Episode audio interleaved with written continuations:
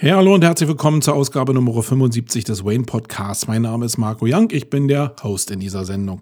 In dieser Ausgabe will ich einfach mal ein paar Fragen besprechen, die in den letzten Wochen an mich rangetragen wurden und die ich auf Basis von meinem Skript nicht so richtig beachtet habe. Sprich, sie sind liegen geblieben, die will ich einfach mal ein bisschen nach vorne holen, will ein paar Sachen noch sagen, die mir grundsätzlich wichtig sind und äh, warum ich bestimmte Sachen mache. Das ist auch Teil der Fragestellung, die an mich rangetragen wurde. Und ich will ein bisschen was zu dem Event ähm, Neue Realität sagen, was in der letzten Woche von Karl Kratz und Jan Becker stattgefunden hat. Da haben ja sehr viele Leute mich gefragt, wie war denn das? Ich will da nicht ins Detail gehen, aber ich will schon eine neue Perspektive vielleicht da reinbringen, um immer wieder darauf hinzuweisen, wie die Erwartungshaltung für so eine Events aussehen sollte. Ich glaube, dass das in der heutigen Zeit gar nicht oft genug betont werden kann.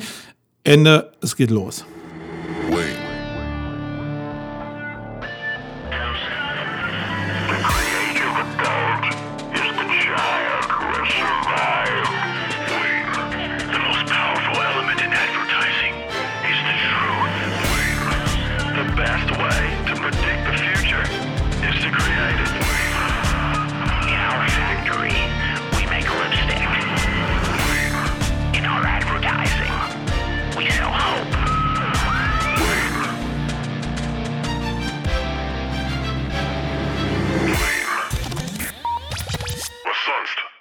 Ja, was sonst? Okay, erstmal für alle, die sehr aufmerksam hier zuhören, die werden ja gemerkt haben, dass ich eine Woche zu spät dran bin. Ich bin zwar auf dem Mittwoch, aber ich bin eine Woche zu spät. Das liegt einfach daran, dass ich in der letzten Woche Geburtstag hatte und eine Menge an Feiern planen musste. Äh, gab noch ein kleine familiäre Überschneidung und da war ich sehr, sehr eingespannt. Deswegen eine Woche Verzug. Sorry dafür.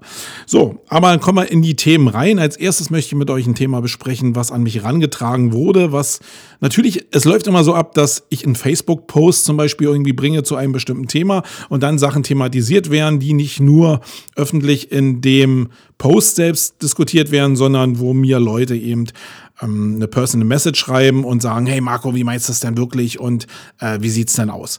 Ähm, dann sage ich oft, dass ich das in den Podcast drücke und dann vergesse ich's. ja, und jetzt will ich einfach mal heute Gelegenheit dafür äh, oder die Gelegenheit nutzen, um einfach ein Thema zu besprechen, was oft an mich herangetragen wurde und das ist das Thema mehrere Monitore. Ihr habt vielleicht gesehen in meiner Timeline in Facebook, dass ich mehrere Monitore benutze, nämlich fünf an der Zahl. Das sieht bei mir im Büro so ein bisschen aus, als wenn ich so ein Börsenhändler bin. Das heißt, ich habe unten eine Reihe von drei Monitoren, oben eine, ähm, ja, nicht eine ganz durchgehende Reihe, sondern zwei Monitore an der Seite und dann habe ich noch einen Hochkantmonitor, der rechts neben meinen Monitoren steht. Ich werde das Bild hier auch nochmal in die Show Notes reinhauen, damit ihr wisst, wovon ich rede. Und da sind ja die öffentlichen Reaktionen so gewesen, dass mir manche Leute gesagt haben, hey, ich arbeite ja nur mit meinem Laptop und das reicht und überfordert dich mal selbst. Hm, das ist immer so eine Sache der Perspektive. Natürlich ist es total cool, wenn du mit deinem Laptop arbeitest, mit einem Screen und da total locker agieren kannst. Meine Welt ist das nicht, sondern meine Welt besteht wirklich darin, dass ich mehrere Displays eigentlich brauche, um sauber arbeiten zu können. Das ist also gar kein Fake, dass ich das mache und ich will jetzt hier auch nicht den Poser mimen, indem ich so eine Bilder raushaue, sondern für mich ist es wirklich praktikabel und ich will dir auch erklären, warum. Für mich ist ein Display und ich habe natürlich auch einen Laptop und manchmal arbeite ich auch mit einem Display, ist ist für mich mega schwierig, weil ich grundsätzlich mit mehreren ähm, Displays arbeite. Und wenn ich nur ein Display habe an sich, muss ich mit Reitern arbeiten, um die Fenster zumindest in Windows oder in, in iOS im Endeffekt richtig darzustellen. Und dann muss ich immer die Reiter benutzen, um von Fenster zu Fenster zu springen. Und das ist für mich mega kompliziert, gerade weil ich in meiner Arbeit sehr, sehr viele Fenster aufhabe. Und da bringt es überhaupt nichts, wenn ich immer springe, weil ich dann nur am Suchen bin und das meine Arbeit eigentlich wirklich entschleunigt. Ich will sie aber beschleunigen und dazu muss ich sehr viele Fenster offen haben, die ich auf vielen verschiedenen Displays sehen kann. Ja, also ein schönes Beispiel war zum Beispiel die, ein schönes Beispiel war zum Beispiel, ähm, die, war der Bericht von dem ähm, von dem Hans zu dem Thema, ja, er hat es ja nicht holistische Landingpages genannt, sondern High Frequency, äh, High Quality, irgendwas Content. Ähm, Habe ich letzte Mal darauf hingewiesen, wenn nicht, springt da einfach nochmal zurück und hört euch das an. Da ist es ja so, dass ein bestimmtes Cluster an Informationen beschrieben wurde, was darauf hindeuten kann, dass bestimmte Sachen wie mit dem Quality Score einfach gut laufen. Er hat ein paar Beispiele genannt und die Beispiele äh, will ich mir ganz gerne parallel angucken. Jetzt habe ich auf der einen Seite äh, in der Mitte meiner Displays diesen Post. Dann sind ganz viele Links da drin und Grafiken oder ich will mir was angucken in Systrix zu den Sachen, die er selbst beschrieben hat. Also ziehe ich mir Systrix nochmal raus auf einen Monitor. Dann gucke ich mir ein Projekt an, was er da beschrieben hat, ziehe es mir auf den nächsten Monitor. Und das, weil da mehrere Projekte drin waren, verteile ich auf meine Monitore. Das sind fünf an der Zahl und so brauche ich in dem Thema einfach immer nur noch den Kopf bewegen und muss nicht immer von Reiter zu Reiter springen. Und das erleichtert meine Arbeit wirklich extrem. Das ist jetzt so der Bereich, wie ich Informationen konsumiere. Kommen wir mal zu dem Bereich, wenn ich Grafiken oder Videos schneide. Äh, oder Grafiken erstelle, dann ist es auch so, dass ich sehr viel mit Collagen arbeite. Das heißt, ich habe ein Fenster offen, habe ein zweites Fenster offen, wo ich meinetwegen Datenbanken wie Fotolia oder andere äh, Fotodatenbanken durchsuche. Oder ich habe noch irgendwie ein Fenster offen zu irgendeiner Soundbibliothek, weil ich Videos schneide. Und so sind auch schnell fünf Displays voll, mit denen ich dann natürlich wirklich handeln kann. Das heißt, auf der einen Seite ähm, liegt jetzt meinetwegen ähm, eine Grafik von Fotolia, die ich als Collage nehme, dann habe ich auf der anderen Seite vielleicht einen anderen, ähm, einen anderen Bilderdienst, wo ich jetzt meinetwegen eine ähm, eine Illustration rausnehme und kombiniere die dann in der Mitte. Natürlich geht das alles auch auf Basis von Reitern, mit denen ich arbeiten kann, aber es geht halt deutlich unbequemer. Und deswegen bin ich ein echter Fan davon mehrere Monitore zu benutzen. Bei uns im Büro hat sowieso jeder grundsätzlich zwei Monitore. Das ist ja für manche dann auch schon vielleicht eine Schwierigkeit, aber ich glaube, dass eine bestimmte Arbeitsdynamik nur erreicht werden kann, wenn man auch mehrere Monitore benutzt. Ob die jetzt immer 27 Zoll haben müssen oder 24 Zoll, das liegt ja bei jedem selbst. Und selbst wenn mir einer sagt, okay, er arbeitet jetzt äh, als Grafiker meinetwegen nur mit einem Monitor, was ja vielleicht auch okay ist. Als Grafiker kann ich es mir fast nicht vorstellen, aber mag okay sein. Da muss als Alternative wenigstens irgendwie ein, ein Grafiktablet mit Display da sein, damit ich irgendwie auf zwei Displays komme. Aber ich glaube, dass eigentlich gerade für Grafiker zwei äh, Monitore plus Grafikdisplay einfach eine ideale Mischung sind. Und ähm, so kommt man schnell eigentlich zu mehreren Monitoren. Ich habe oben selbst so eine Lücke drin in meiner Monitorleiste. Guckt euch das Bild mal an. Das liegt aber nur daran, dass ich als Chef natürlich auch ähm, ja, ansprechbar bleiben will. Das heißt, wenn ich mich, mich wirklich verschanze hinter diesen Monitoren, dann fehlt dieser kleine Spot einfach und die Leute können gar nicht mit mir kommunizieren. Das hat einen großen Nachteil, weil eigentlich würde ich diese Lücke, die ihr da seht, auch gerne schließen. Das hat nämlich den Nachteil, dass ich immer, weil die Monitore jetzt wie ein U aufgebaut sind, immer mit der Maus in diesem U mich bewegen muss und oftmals meinen Cursor gar nicht mehr wiederfinde. Da muss ich mir nochmal eine Lösung ausdenken, wie ich das mache. Ein paar Leute hatten mich schon angeschrieben und haben gesagt, es gibt gibt da schon entsprechende Mehrmonitorlösungen, wo ich, äh, wenn ich die, wenn ich die Mauszeiger nicht finde, dass der dann irgendwie ja, aufblinkt. In Apple sollte es irgendwie Standard sein, da ich aber Windows nutze, ist es bei mir nicht so richtig die Alternative. Also eigentlich wäre das ideal, ich würde mir sechs Monitore, also drei unten, drei oben, ähm, als großes Display faktisch anlegen, weil dann könnte ich mit meiner Maus in diesem großen Display agieren. So muss ich immer irgendwie dieses U machen und swipe dann noch so ein bisschen aus in den Monitor, den ich hochkant habe. Und auch da werde ich immer wieder gefragt, wenn die Leute in mein Office kommen, in die Barracks hier und mich fragen, warum hast du den denn hochkant? Ähm, dann ist es einfach so, dass bestimmte Sachen übersichtlicher sind. Und dazu gehören in erster Linie natürlich HLPs. Ich arbeite viel mit HLPs. Das heißt, es sind Seiten, die sehr, sehr lang sind, wo man sehr gut und sehr schnell einen Überblick haben will. Und das geht mit einem normalen Desktop schlechter. Es geht natürlich, aber es geht schlechter, ähm, weil ich natürlich sehr viel übersichtlich ähm, sehen will auf einen Schlag. Ich will auch wissen, wie es vielleicht in Anlehnung an Display, äh, an Mobile vielleicht schon wirken kann. Also ich kriege einfach viel schneller eine Übersicht über das, was eine HLP in der Länge so abfedern muss. Deswegen ist dieser Monitor da und selbst wenn ich ihn dafür nicht benutze, ist es ähm, einfach für, für eine Timeline, die ich aus Facebook habe oder auf Twitter habe oder indem ich einfach nur Skype aufhabe für die interne Kommunikation, sehe ich mehr, als wenn ich halt einfach nur äh, einen Monitor weiter als Desktop-Variante in, in quer irgendwie haben wollen würde. Das ist meine Perspektive. Das Problem dabei ist, dass mir so viele Leute immer erklären wollen, warum das cooler für mich ist, mit einem Display zu arbeiten.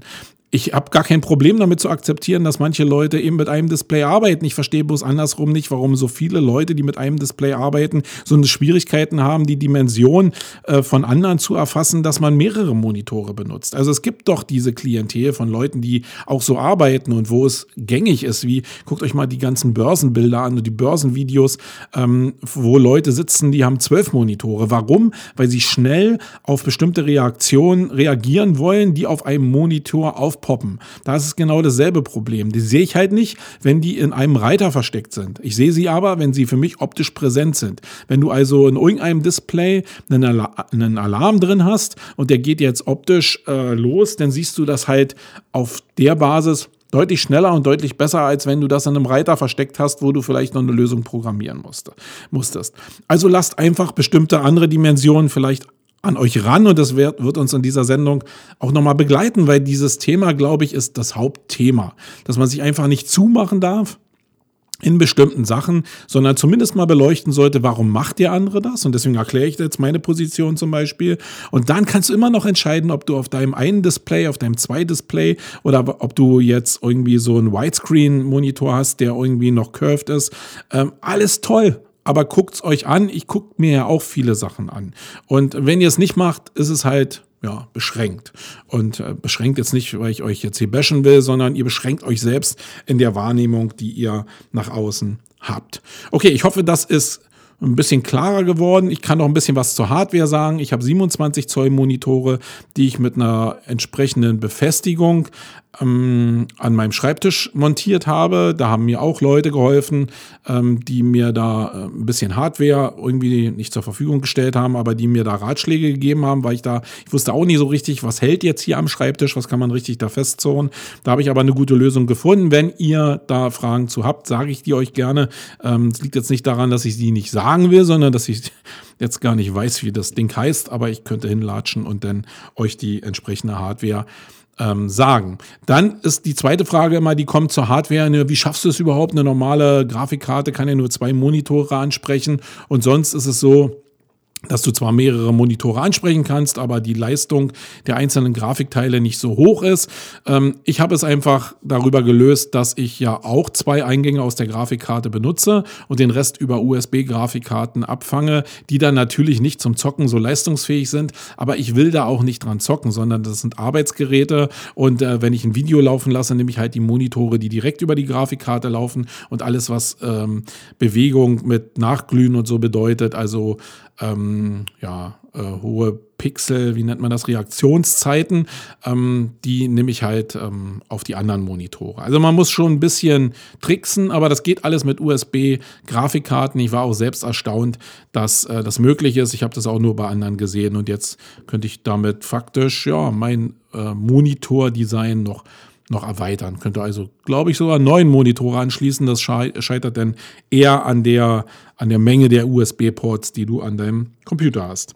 Ja, wie gesagt, wenn du noch Fragen hast, dann melde dich bei mir.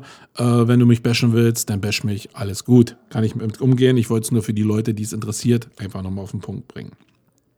Dann habe ich mal gepostet eine, ein Bild äh, auf Facebook und habe da so ein bisschen Mystery draus gemacht.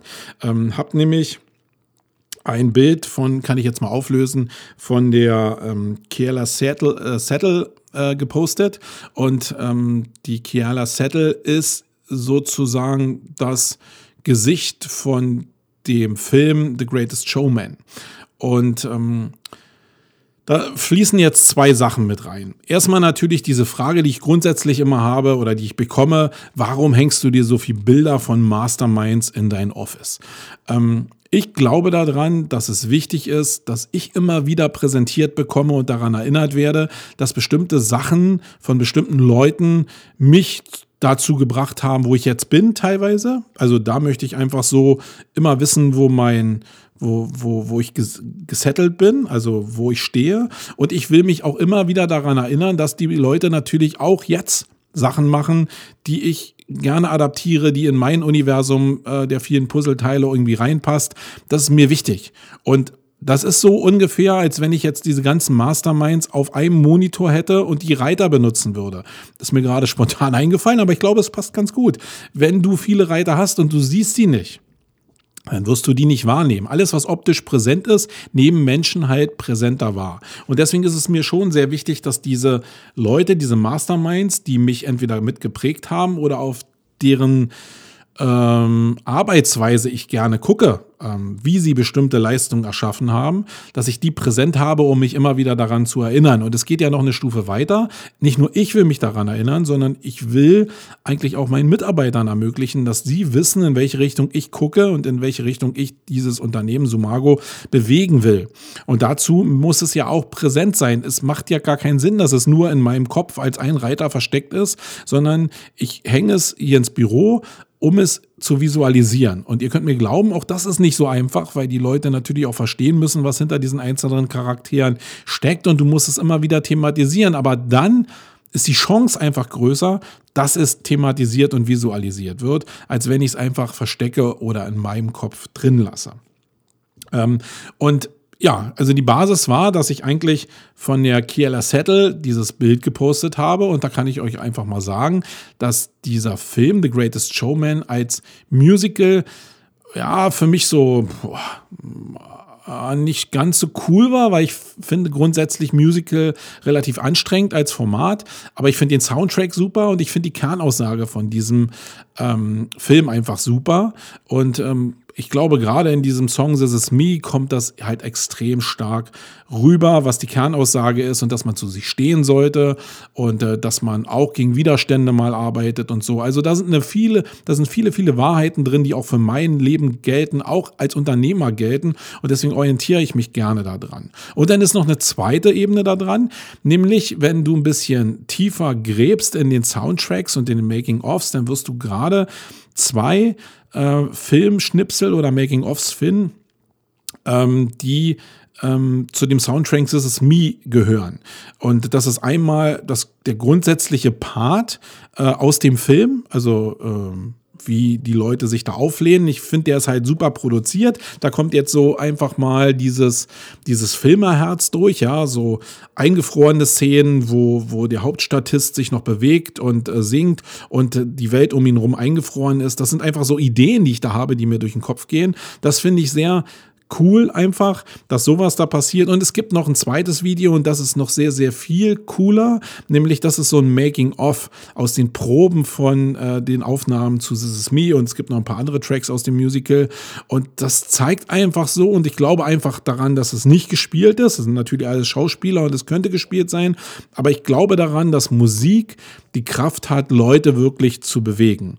Und das kriege ich im Online-Marketing relativ schwer umgesetzt. Ich will aber dieses, diesen Hauptfokus nicht verlassen, dass Musik halt mächtig ist, dass Beats mächtig sind und dass die eine hohe emotionale Ebene bei Menschen auslösen können und damit Leute in ein bestimmtes System mit reinlocken können. Es hört sich jetzt so verführerisch an, ist es im Kern ja auch, weil ich Leute in eine Identifikationsebene bringe, weil ich sie entweder belustige oder in dem Fall wirklich rühre. Und äh, ihr könnt euch das Video mal angucken, ich packe das in die Shownotes nochmal rein. Ich finde es hochemotional und ich finde es halt einfach ehrlich. Und ich glaube, das ist so ein, so ein Ding, da will ich mich dran erinnern und deswegen wird ähm, die Keala Settle bei mir, ich bin mir noch nicht ganz sicher, ob es die Keala sein wird oder ob es grundsätzlich äh, The Greatest Showman irgendwie als, als Logo sein wird, um einfach diesen Moment festzuhalten. Und ich habe sowieso eher ein Problem damit, dass dieses Büro einfach zu klein wird, um diese ganzen Ideen und diese ganzen Sachen, die durch meinen Kopf durchspülen, äh, hier wirklich darzustellen. Also mir fehlen einfach die Wände, wo ich das ranhängen kann. Und das ist eher ein Problem, als dass ich jetzt ähm, ein Personalproblem habe, weil ich die Leute hier nicht mehr unterkriege, sondern ich kriege die Bilder nicht unter und deswegen muss ich vielleicht schon irgendwann mal umziehen. Ähm, ja, ich, ich hoffe, ihr könnt das so ein bisschen teilen, weil das ist natürlich sehr individuell. Vielleicht wirkt das auf euch gar nicht so, wenn ihr jetzt selbst so ein Hardrock Typen seid, dann ist vielleicht mega anstrengend, äh, so eine sentimentale Kiste euch anzugucken. Aber ich finde es halt wirklich sehr, sehr cool, einfach weil es zu Toleranz aufruft und eben auf der anderen Seite ho hoch emotional ist. Und ich glaube, sich daran zu orientieren, kann nicht verkehrt sein als eine Dimension von den Sachen, die man da draußen beackert. So, dann kommen wir zu einem Thema, was natürlich auch hoch emotional ist. Und das ist die Datenschutzgrundverordnung, die ja jetzt irgendwie am 25. in Kraft treten wird. Heute ist Mittwoch und die ähm, die Ereignisse überschlagen sich ja. Das heißt, heute habe ich zum Beispiel eine Mail bekommen von Lexware, ähm, die darauf hingewiesen haben, dass sie in ihre Software ein Update einspielen wird. Und das wird, und das ist super, das wird Anfang Juni ähm, mit ausgespielt. Hm. Okay, nun hatten die Leute zwei Jahre Zeit, sich an die, ähm, an die Datenschutzgrundverordnung zu gewöhnen. Und dann ist, wenn die am 25. Mai bindend in, in Kraft tritt, Natürlich äh, die Aussage Anfang Juni jetzt irgendwie relativ deprimierend für so ein großes Softwarehaus. Verstehe ich nicht ganz, aber ich will auch nicht mit Steinen schmeißen, wenn ich selbst im Glashaus sitze. Äh, ist natürlich insgesamt schwer, dieses Thema. Und die zweite Meldung dazu war ja heute, dass äh, die WHOIS, also der große Verwalter faktisch von deutschen Internetdomains, dass die ähm, ja eigentlich zumachen müssen, weil sie auch nicht ähm, DSGVO-konform arbeiten können. Äh, und die haben auch zwei Jahre Zeit gehabt, werden aber verwaltet, wie ich gelesen habe, von Amerikanern. Das heißt, die haben da irgendwie den Hut auf und dass die nun keinen großen Bock darauf haben, unseren Datenschutzrichtlinien in Europa zu entsprechen, äh, das glaube ich irgendwie auch. Aber ich glaube, dass da in den nächsten Tagen und gerade nach dem 25. noch extremst Bewegung reinkommen wird und äh, wir werden da schon noch eine Menge Sachen platzen sehen. Die Frage ist immer, betrifft es uns jetzt hier im Online-Marketing? Ich bin überhaupt weit davon entfernt, eine Rechtsberatung zu machen und ich bin auch weit davon entfernt, alles auf die Goldwaage zu legen.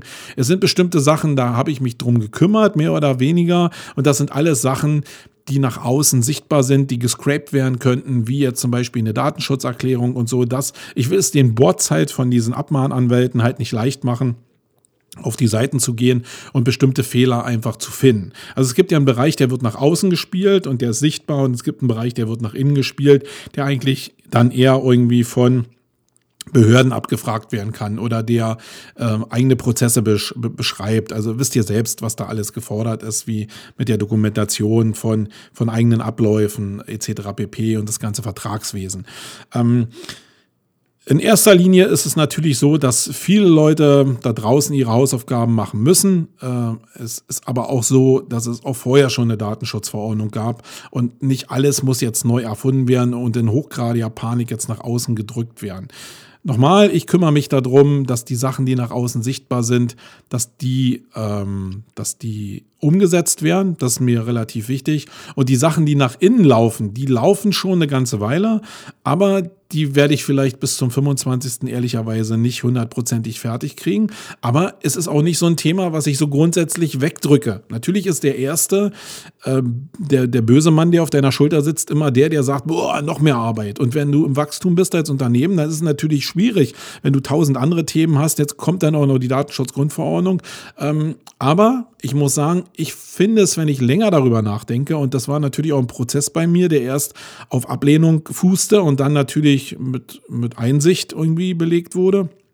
Es ist so, dass ich mich jetzt im Unternehmenswachstum sowieso mit bestimmten Sachen beschäftigen muss. Das heißt, jetzt gehört die Datenschutzgrundverordnung eigentlich zu dem Setup, wie mache ich, wie baue ich grundsätzlich in einem Firmenwachstum meine Prozesse intern auf? Und sich darüber dann mal Gedanken zu machen, auch ein bisschen tiefer, welche Abläufe passen jetzt auch zur Datenschutzgrundverordnung, das passt für uns sowieso gerade super toll. Und deswegen ist das ein Thema, was mich sowieso bis Jahresende extremst begleiten wird. Und ich kann auch nicht alle Baustellen hundertprozentig lösen, weil sie einfach rechtsmäßig nach meinem Verständnis, und ich habe da ein paar Leute gefragt, auch gar nicht entschieden sind, weil viele Sachen wie immer rechtlich relativ schwammig formuliert sind. Und äh, da müssen wir erstmal gucken, was überhaupt da rauskommt, damit es dann bindende Wirkung hat in bestimmten Sachen. Nicht, weil ich es umschiffen will, aber ich will auch nicht voreilen und gehorsamsmäßig einfach vorlaufen und Sachen machen, obwohl ich die nicht äh, machen muss. Mm, und ich glaube, das ist so die Quintessenz, was ich von vielen Unternehmern im KMU-Bereich und im Agenturbereich gerade höre. Ähm, wie gesagt, bei so ganz großen Schiffen, da habe ich manchmal kein Verständnis dafür, warum man das nicht betreut. Bei KMUs ist es oftmals natürlich ein Ressourcenproblem, nicht mal ein Geldproblem. Ähm, und gerade am Ende der Fokussierung auf die Datenschutzgrundverordnung ist es natürlich auch so, dass du kaum Ansprechpartner hast, mit denen du das Thema überhaupt abwuppen kannst. Weil die natürlich alle total ausgebucht sind, weil alle jetzt äh, zu guter Letzt erstmal aus dem, aus dem, ähm, aus dem Gebüsch irgendwie kriechen und sich jetzt darüber damit beschäftigen. Also was ich damit sagen will ist, Lass die Kirche einfach im Dorf. Ich glaube, eine gesunde Ruhe in der Betrachtung der Sache ist schon wichtig. Überpest nicht total, sondern mach die Sachen, die Hausaufgaben, äh, die nach außen sind und die Sachen, von, die nach innen laufen, die nehmt in Angriff und verfolgt die wirklich konsequent. Und ähm, dann werdet ihr auch irgendwie zur Jahresmitte, wenn denn die Sache auch ein bisschen sicherer wird oder zum Jahresende, auch eine Lösung abschließend dafür finden. Und dann ist das Thema sicherlich auch im Prozessdasein irgendwie verhackstückt. Ja. Wenn ihr da noch Meinungen zu habt, die anders lauten, dann immer in die Kommentare. Ich lerne da auch nie aus. Ähm, lasst mich einfach ein bisschen auch an eurer Welt teilhaben. Das würde mich super interessieren. So, ich habe heute kein richtiges Hauptthema, aber ich will einfach ein bisschen berichten darüber, was mir widerfahren ist bei dem Event Neue Realität. Ich glaube, das ist eine Sache, die interessiert vielleicht die eine oder andere äh, Person da draußen. Mm, einfach weil der Karl natürlich jemand ist, der sehr präsent ist und weil er mit der neuen Realität natürlich zwei Felder zusammengeworfen hat, die für sehr viel Aufmerksamkeit gesorgt haben, die aber nicht dazu geführt haben, dass es jetzt einen mega Run auf das Thema gegeben hat. Und ich will einfach mal äh, bisschen Stellung dazu nehmen, was da in dem Event gelaufen ist, ohne jetzt ins Detail zu gehen und will nochmal darauf hinweisen, wie die Erwartungshaltung in diesem ganzen Event-Zirkus irgendwie aussehen sollte, vielleicht in der Zukunft, damit viele Leute mitgenommen werden. Okay, kommen wir mal zu dem Event. Was Karl gemacht hat und nicht das erste Mal gemacht hat, ist, er hat zwei Bereiche ähm, zusammengeworfen, die was mit Wahrnehmung zu tun hat äh, haben. Also zum einen ist er ja schon lange unterwegs in dem Thema Ebenenmodell. Wer sich da sachkundig machen will, guckt einfach mal beim Karl vorbei. Ähm, da wird er eine Menge Zeug zu diesem Ebenenmodell finden. Und das Ebenenmodell ist für mich wirklich eins der tragendsten Elemente, wie ich an bestimmte Sachen im Online-Marketing und in der Content-Produktion aktuell rangehe. Weil es wirklich sehr, sehr sinnvoll ist, nicht Personas nur zu definieren, sondern wirklich Perspektiven von einzelnen Personas in dem Gesamtprodukt einfließen zu lassen. Und das könnte, wie in unserem Fall zum Beispiel eine holistische Landingpage sein, die ja genau dafür prädestiniert ist, bestimmte Personas oder bestimmte Perspektiven mit abzubilden und dann medial entsprechend zu bespielen. Also dieses Ding von Ebenen ist extrem mächtig und es zeigt, dass sehr viele Leute unterschiedliche Sichtweisen auf bestimmte Sachen haben. Und umso mehr ich Leute halt in, auf einen Fokus ähm, oder den Fokus von den Leuten so bestimmen kann auf einer Seite, dass ich sehr viele ins Boot hole, umso größer ist die Wahrscheinlichkeit, dass sie in irgendeinem der Parameter oder Perspektiven, die ich da bespiele, ähm, auch konvertieren werden. Und das ist halt sehr, sehr cool. Ich nehme jetzt einfach mal ein paar Perspektiven mit rein. Das sind zum Beispiel, wenn du an Kinderspielzeug denkst, sind zum Beispiel Perspektiven von den Kindern selber. Dann gibt es eine Perspektive von den Eltern und es gibt eine Perspektive von den Großeltern, die vielleicht ihren Enkeln irgendwas schicken, äh, schenken wollen. Und alleine wenn ich, alleine wenn ich die drei Perspektiven schon zusammenbringe, dann habe ich schon ein riesen Setup. Und das, was Karl da macht, ist einfach dieses Setup von Perspektiven noch immer mehr zu erweitern, um eine Aufmerksamkeit für sehr, sehr viele Zielgruppen zu erzeugen. Das ist grundsätzlich total cool. Wer dem Karl folgt, der weiß, dass er das schon eine ganze Weile macht. Deswegen war der Part jetzt nicht so neu, für mich zumindest oder für die Leute, die das schon lange begleiten. Der zweite Part, der dazugekommen ist, und da hat er das eben auch nicht das erste Mal gemacht, ist, dass er eben ähm, Disziplinen dazugeworfen hat, die nicht grundsätzlich was mit Online-Marketing zu tun haben, die aber was mit Wahrnehmung zu tun haben. Und da geht es um Zauberei und, und Hypnose zum Beispiel, also Sachen, wo in unserem Unterbewusstsein was stattfindet, was wir einfach fokussieren können auf das Thema Hypnose. Also wir wissen alle um die um das Neuromarketing, dass das Gehirn nach bestimmten Mustern funktioniert, die relativ weit in unsere Entstehungsgeschichte zurück ähm, mutieren. Ähm, und dann haben wir das, was das vielleicht so ja sehr schön darstellen kann, wie die Hypnose zum Beispiel, wo ich persönlich ja irgendwie mich nicht so richtig öffnen kann, weil ich nicht so richtig daran glaube. Allerdings gibt es so viele Leute und so viele Ereignisse, die doch zeigen, dass man damit irgendwie was bewirken kann. Ähm, und deswegen will ich mich dem Thema nicht völlig verschließen. Ähm, es macht aber eins, es fokussiert Menschen auf bestimmte Sachen. Ähm, und darum geht es eigentlich nur, eine Wahrnehmung dafür zu haben, dass dieses kontrollierte Fokussieren von außen möglich ist. Und das ist bei Zauberern genau dasselbe. Also er hat ja Hypnose und Zauberei zusammengebracht mit dem Thema Online-Marketing und dem Ebenenmodell.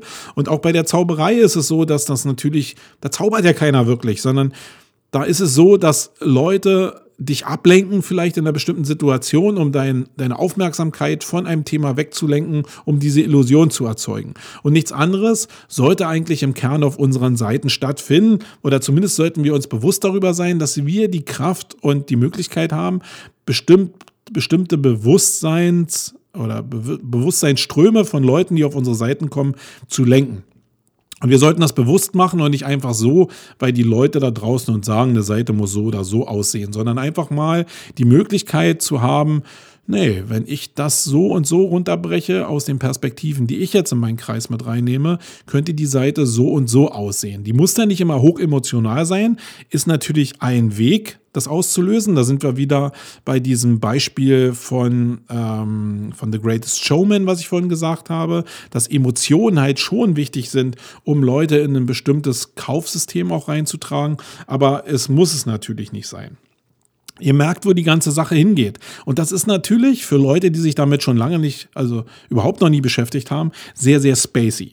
Also wenn du jetzt Online-Marketing-Verantwortlicher bist und bist gerade von dem Chef da reingestoßen worden oder ähm, über dir bricht alles zusammen, weil du gerade mal ein Jahr in dem Thema drin bist, dann ähm, wirst du dich mit dem Thema Hypnose nicht so richtig auseinandersetzen. Und da wir eine junge Disziplin sind, ist das vielleicht auch das Problem, warum jetzt bei dem Event nicht 5000 Leute waren. Obwohl natürlich so jemand wie der Jan Becker schon so eine Massen bewegt hat. Also für mich als Veranstalter auch, kann ich jetzt ehrlicherweise auch dazu sagen, ist das natürlich auch immer so ein so ein, so, ein, so ein Grad, wo ich denke, was geht denn mit den Leuten im Online-Marketing aktuell und was geht nicht? Und ich bin ja selbst einer, der das austestet und mir auch mal wieder die Frage stellt oder auch die Erkenntnis bekomme, was geht denn da draußen überhaupt mit den Leuten? Bis wohin folgen sie dir denn überhaupt, damit es für dich auch wirtschaftlich ist. Und das ist schon eine spannende Geschichte, das zu sehen. Und ich glaube, der Markt ist da halt wirklich noch in dem Modus Rockstars. Also da rennen 40.000 Menschen hin.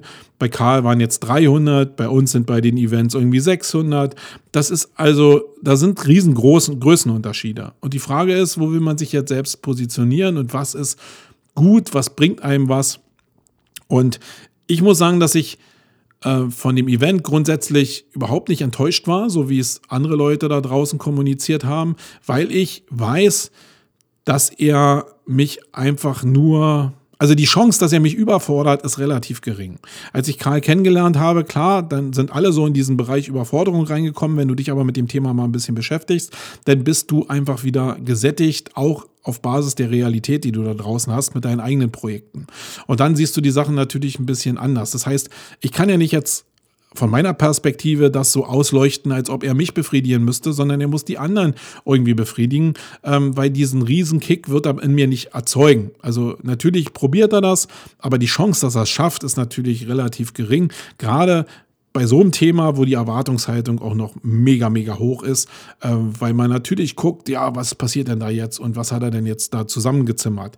Ähm, das ist aber nicht ein Problem von Karl, sondern das ist ein Problem von mir und von allen Leuten, die in dem Thema halt so gesettelt sind und so ein fundiertes Wissen zu Themen haben, dass sie wissen, was Karl damit meint. So eine Leute wirst du nie flashen. Äh, und das ist einfach eine Sache, da muss man sich mit zufrieden geben. Man muss hingehen und sagen, wenn ich okay zwei, drei, vier Sachen mit rausnehme, an die ich, die ich neu gehört habe oder an die ich mal wieder denken sollte, weil ich sie einfach sträflich vernachlässigt habe, dann ist das mein Ziel. Und nichts anderes. Und so ist es bei allen anderen Events ja auch. Also verbaut euch nicht so sehr die Sichtweise auf bestimmte Events und verbaut euch schon gar nicht die Möglichkeit zu lernen, weil ihr da nicht mehr hingeht, weil es euch zu abgespaced ist. Das ist alles schlecht und das schafft euch nicht bestimmte Vorsprünge. Ich kann euch sagen, der Vorsprung, der entsteht, wenn du so eine Formate konsumierst, liegt daran, Puzzleteile zu sammeln. Das ist meine große Philosophie, dass ich daran glaube, umso mehr Puzzleteile aus unterschiedlichen Perspektiven ich habe, umso mehr werden sich Ideen finden, die in eine bestimmte Richtung gehen und die vielleicht mir einen Vorsprung erarbeiten zu Leuten, die jetzt schon in dem Thema aktiv sind und die vielleicht mit viel, viel mehr Kapitalmacht in ein bestimmtes Thema reingehen. Ähm, Und nach dem Bewusstsein, Sachen aufzunehmen und einfach bestimmte Puzzleteile mit aufzunehmen, die immer in so einem Event drin sind, umso abgespaceter das ist, umso mehr neue Puzzleteile kommen da auch dazu. Ähm, das ist die große Chance eigentlich dabei. Deswegen kann ich es nicht so richtig nachvollziehen, wenn Leute da so unterfordert sind in dem Event und das auch so ja, kundtun, weil ich es einfach schade finde, weil es natürlich auch dazu führt, dass Leute sich nicht mehr an so neue Formatformen rantrauen. Das wird aber auch nur ja, laufen, wenn es halt wirtschaftlich irgendwie äh, tragbar ist. Und bei so großen Locations ähm, wie jetzt Zoopalast oder dem Kosmos, da sind halt die Fixkosten mega hoch. So ein Ding wuppst du halt nicht auf einer Pobacke, zumindest nicht, wenn du eine One-Man-Show bist. Oder wenn du zumindest auch nicht in ein bestimmtes finanzielles Risiko gehen willst. Also, um es mal auf den Punkt zu bringen, ich glaube, dass der Bogen ja, dass das so das Ende ist, was da gespannt werden kann in der Verbindung zweier Themen wie Hypnose, Zauberei und Online-Marketing. Ich glaube, da folgen halt nicht so sehr viele ähm, dem Thema. Dann die Erwartungshaltung ist halt ein wichtiges Thema. Reduziert die für euch einfach oder traut euch an so eine Sachen einfach ran, wenn ihr einfach neue Puzzleteile dazu haben wollt. Und ich glaube, dass es für alle Leute, die sich mit HLPs beschäftigen ähm, und sehr holistisch arbeiten wollen, dass der Ansatz gar nicht so falsch ist, zumindest das Ebenenmodell zu benutzen. Ob man das jetzt mit Illusionen verbinden soll, ähm, glaube ich, ist jedem selbst überlassen. Aber es gibt einen neuen Reiz, wenn man sich einfach mit dem Thema nochmal beschäftigt. Und das hat Karl als Träger mit Hypnose und mit ähm, Psychologie geschafft, dass ich mich dem Thema einfach nochmal genähert habe, nochmal ein bisschen bewusster genähert habe zumindest. Ähm, ja, das war es eigentlich zu dem Thema neue Realität, was ich da nochmal loswerden wollte. Ähm, und das ist natürlich für alle, die sich jetzt mit dem Thema noch gar nicht beschäftigt haben, vielleicht sehr, sehr abgespaced. Aber das sind jetzt, heute soll ja mal eine Sendung sein, wo ich einfach mal so, ja, so Resteverwertung mache. Und das ist, glaube ich, auch mal ganz wichtig und für den einen oder anderen ganz hilfreich. So, ja, das war es eigentlich in dieser Sendung. Mal nur 36 Minuten, kurz und schmerzlos. Ich will nochmal darauf hinweisen, dass wir selbst am 6.6. einen HLP-Workshop hier in Berlin haben. Wer da also noch Lust drauf hat, äh, meldet euch gerne an. Da werdet ihr eine Menge über die neuen Möglichkeiten der holistischen Landingpages und auch die Anwendung äh, des Ebenenmodells auf solche holistischen Seiten erfahren und damit euch vielleicht neue SEO-Chancen erarbeiten können.